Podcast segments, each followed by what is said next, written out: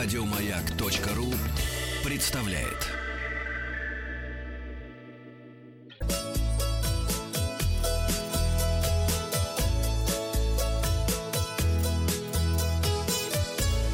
Роза ветров.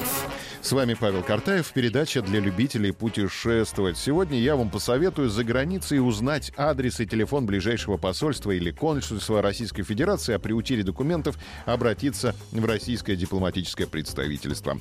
Подведем итоги опроса. Я спросил вас вчера, как вы ведете себя после приземления самолета. Выскакивают из своих кресел, как только самолет встанет на парковку, 12%. Это Расстегивают я... ремень до разрешения сделать это 23%. А встают последние среднем 65%. То есть, как и предполагал, в общем, много Ну, я думал, да, будет больше процент, но не 80, а 65%. Максим Дульцев спрашивает, что-то у меня в голове диссонанс между результатами голосования и реальным положением дел в самолете. Есть такое. Сдается мне, кто-то лукавит. Юлиана пишет, пока не будет слышно команды «Паркинг позишн», вставать запрещено, напоминает нам Юлиана. А, новости короткой строкой. Третья взлетная полоса в аэропорту Шереметьево откроется в сентябре, а новый пассажирский терминал, терминал будет построен в Шереметьево после 2024 года. А распродажа «Победы» уронила цены на перелеты по России и за рубеж почти в два раза.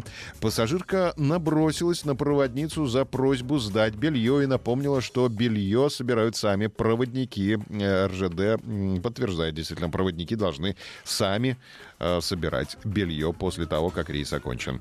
А раскрыты главные траты россиян в отпуске. Это билеты и проживание. А в Черногории запретили курить в ресторанах и кафе. Как раз наш редактор Оля отправилась в Черногорию и теперь будет наслаждаться чистым черногорским воздухом. Да, потому что Оля не курит, и будет хорошо. Девушка постирала трусики в чайнике отеля и возмутила пользователей сети. Ее застали ежемесячные дела, и э, ей ничего не осталось сделать, как сунуть трусики в чайник и прокипятить их. Да, и она выложила это все в сеть, и, естественно, тут же Порадовались будущие да. э, посетители да. этой гостиницы. Да, мой вам совет. А, споласкивайте чай чайники э, в отелях. А то мало ли что там кипятили до вас. Uh-huh. Половина российских туристов готовы простить задержку рейса. Эту новость мы хотим обсудить сегодня с вами в э, Маяк ФМ.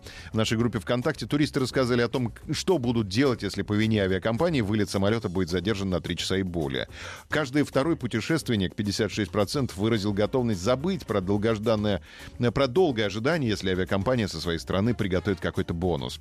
А еще исследование показало, что большинство пассажиров идти в суд и наказывать авиакомпанию не намерены. Около 15% респондентов ответили, что поворчат и простят перевод перевозчика. 13% опрошенных сообщили, что постараются добиться денежной компенсации от авиакомпании, а при необходимости пойдут в суд. Примерно 9% признали, что относятся к таким неприятностям философски. 7% рассказали, что пишут негативные отзывы про авиакомпанию и друзьям советуют ей не летать. А в случае задержки рейса, что вы сделаете? Варианты ответа в нашем опросе. Прощу авиакомпанию за бонус, поворчу и прощу, постараюсь добиться компенсации, пойду в суд, отношусь к задержкам философски или напишу негативный отзыв. Завтра посмотрим результаты опроса. Подписывайтесь на подкаст «Роза ветров». А на сегодня у меня все. Еще больше подкастов на радиомаяк.ру